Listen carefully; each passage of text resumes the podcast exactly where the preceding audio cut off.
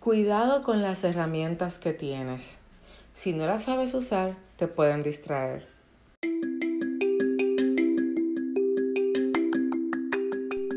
Tripulante a bordo, señoras y señores, bienvenidos a este vuelo donde estoy muy feliz de que estés aquí. Vamos a diseñar de acuerdo a lo que hemos vivido, vamos a crear nuevas historias, pero sobre todo, vamos a sanar aquellas cosas que no nos permiten avanzar. Toma tu mochila y vamos a convertirla en el escalón que te llevará a la cima. Hello my people, feliz lunes. Lunes de bendición, de buenas noticias, de nuevos comienzos, de ánimo, de fuerza, energía, vigor, intención.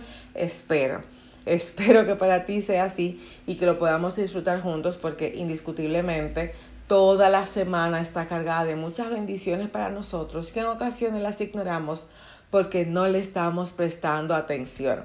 Además de que me pone muy feliz porque es el primer grupo de autodescubrimiento que estoy trabajando este año y me fascina poder trabajar como que más directamente eh, contigo. Yo sé que de repente por las redes, por los videos de YouTube, quizá también nos vemos en, en la escuela, de sanidad interior y crecimiento personal, o sea, chévere, todo muy bien, pero cuando nos vemos de cerca, en un grupal, en una mentoría privada, la verdad que me emociona bastante y eso me tiene muy, muy contenta. Así que si me escuchas, si eres parte de las que estamos trabajando este grupo de 10 personas en autodescubrimiento, pues debes saber que me tienes muy enérgica hoy, muy emotiva con el trabajo que estamos haciendo.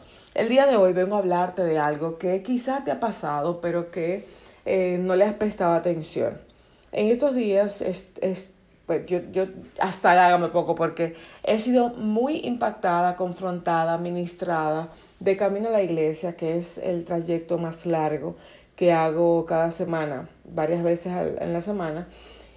Y me llegan muchas ideas, yo sé que el Espíritu Santo, Papá Dios, hablándome, eh, dándome herramientas, contenido, pero sobre todo también eh, experiencia de vida. Porque hay cosas que se comparten, hay otras que se viven y cuando las podamos poner en práctica, entonces la podemos compartir con otros. Esto fue lo que me pasó a mí hace unas semanas. Y bueno, como ya eh, considero que he aprendido la lección y que realmente es parte de lo que también estoy haciendo en mi día a día como madre, esposa, como persona, como ministro, como mentora, emprendedora, empresaria. Bueno, yo soy de las que lleva cada experiencia a cada área de mi vida.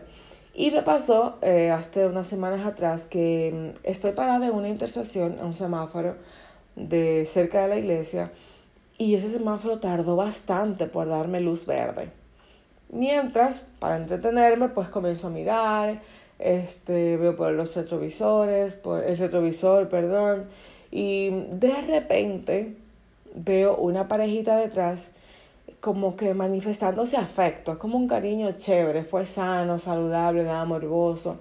Y dije, wow, qué chévere, si todos pudiéramos eh, ver más amor que pleitos en la calle, porque vemos a veces muchos problemas, además de personas indigentes que generan mucha tristeza. Ver un episodio como ese para mí fue bonito saliendo de la iglesia. Lo malo de eso fue que me, me distraje. Me distraje. Yo los vi y yo sé que no fue que me embelecé viéndolo, pero los vi y me quedé meditando, primero en cuanto amo a mi esposo, segundo en qué cosas necesita la sociedad hoy en día para amar más, qué es lo que pelea, qué es lo que se manipula, qué es lo que se lastima. El problema, me distraje pensando, ni siquiera viendo. El semáforo cambió y me tuvieron que pitar detrás, incluso una persona tuvo que rebasar rebasarme. Y tú dirás, pero fue en el limbo que te quedaste. No, lo que pasa es que he aprendido a meditar siendo intencional, siendo consciente y como que estando presente. Pero esta práctica de meditar, que es muy buena, yo la aconsejo, la enseño incluso.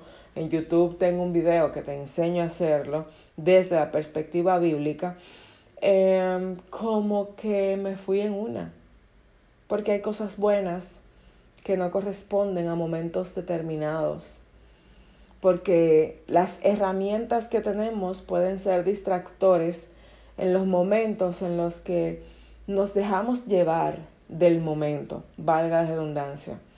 El retrovisor es necesario, muy necesario, porque nos permite enfocarnos, y ahora quiero hablarlo ya dentro de la vida misma, enfocarnos y reconocer en lo que hemos vivido para saber cómo vamos a avanzar.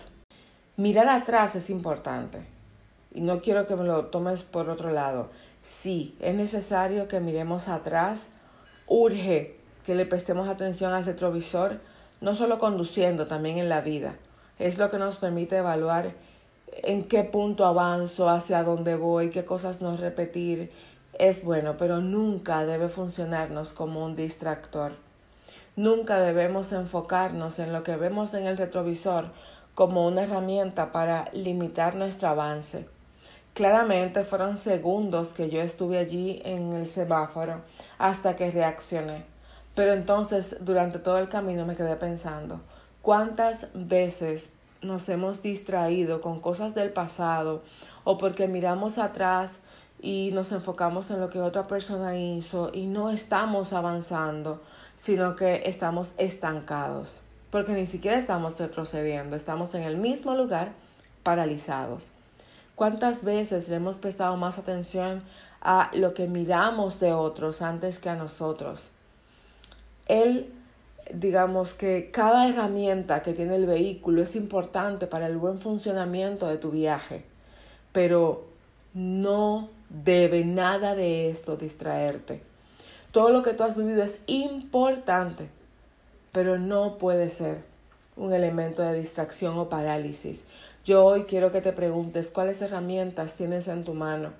Si, si las únicas herramientas que tuviéramos fueran como un vehículo, pues tenemos un gran visor delantero, tenemos retrovisores, tenemos ventanas, asientos, evalúa a quién sientas contigo, a quién llevas en tu viaje, cuáles recuerdos traes contigo, qué te está paralizando, evalúa las herramientas, reconoce si está generando parálisis, si está generando distracción o si te está permitiendo avanzar. Pregúntate si realmente te paras en cada semáforo en rojo esos momentos en los que tenemos que hacer pausas reflexivas de completa intención. ¿Qué tanto lo estamos haciendo? La única forma en la que tú y yo podemos alcanzar buenos resultados es que tomemos las herramientas y las usemos de forma correcta. Que usemos los recursos que tenemos, hagamos las pausas necesarias, pero que en ellas no causemos distracciones quiero invitarte a que evalúes cuáles herramientas tienes en las manos y cuáles de ellas te están distrayendo. Señores pasajeros, este vuelo llegó a su fin y será hasta la próxima semana en que nos volveremos a encontrar. Recuerda que nos vemos diariamente en Instagram, Keren Jerez, y sobre todo visita mi página www.kerenjerez.com. Y no te olvides, en todo el resto de la semana se vale soñar.